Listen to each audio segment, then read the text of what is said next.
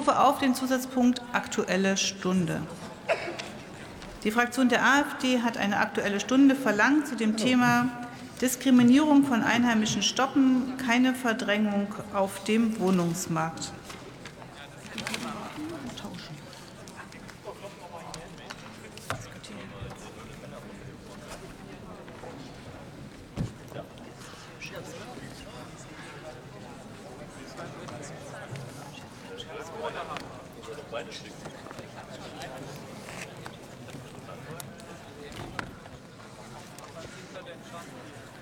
So, ich bitte zügig Platz zu nehmen.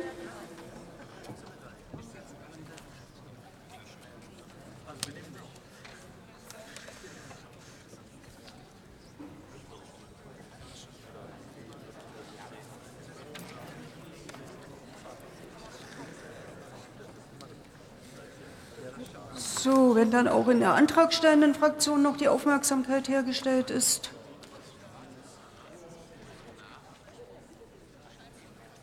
Ich eröffne die Aussprache. Das Wort hat der Abgeordnete Sebastian Münzenmeier für die AfD-Fraktion.